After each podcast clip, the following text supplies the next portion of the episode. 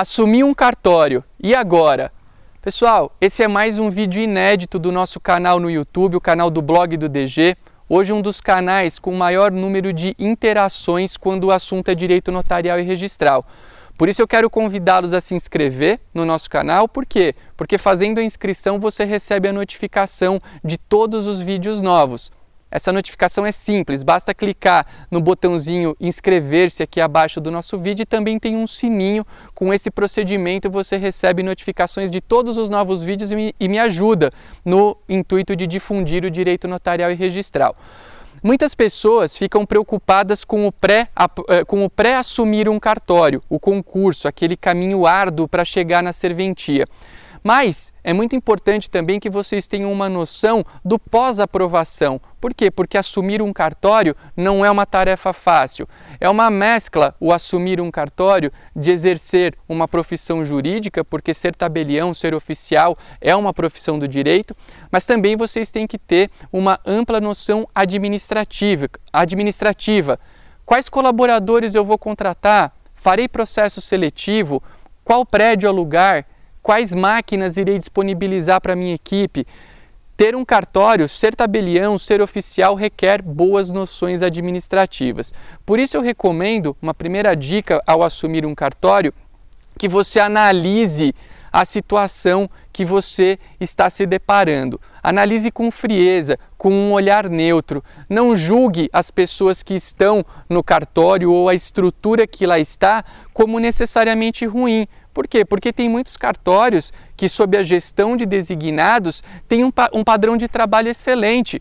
E aí você não precisa se desfazer de tudo, você pode dar o seu colorido para aquele cartório, para aquela gestão, mas você não precisa se desfazer de tudo. Portanto, analise com olhos frios, com olhos clínicos aquela realidade para ver se ela precisa ser melhorada ou aprimorada. O ponto número dois é ao mesmo tempo em que você faz essa análise, já deve fazer também um plano para dar um toque seu ao cartório e esse plano tem que ser um plano de melhoria e de evolução da serventia.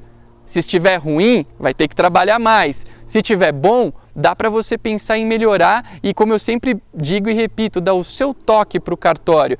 Esse plano, de preferência, tem que ser escrito, você tem que ter metas, tem que ter objetivos para alcançar em dados períodos de tempo. Outra coisa importante, extremamente é, é, que, que eu, eu, trato como extremamente recomendável, é ter instruções de trabalho escritas e um código de ética para a equipe. Instruções de trabalho escritas com todos os detalhes do trabalho exercido por cada colaborador, código de ética com detalhes comportamentais, como atender ao público, como tratar os colegas entre si, tudo isso é muito importante.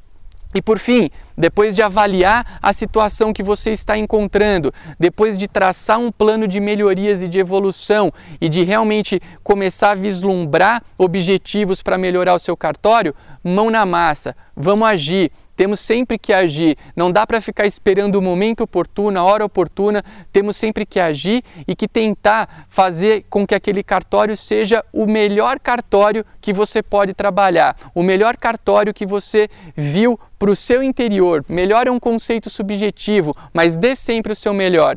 Quem quer se aprimorar um pouco mais nesse tema, nós temos um curso na Academia SPCM, www.academiaspcm.com.br, que trata sobre dicas para gerir um cartório com excelência. Acho que vai ajudar, mas se você achar que não é oportuno fazer esse curso, tem muitos materiais no blog tratando desse tema que é um tema que eu gosto muito e eu espero de coração que esse vídeo tenha ajudado e tenha colaborado para o trabalho de vocês. Gostou do vídeo? Deixa o seu like, compartilha porque isso nos ajuda na difusão do direito notarial e registral. Muito obrigado e até uma próxima oportunidade.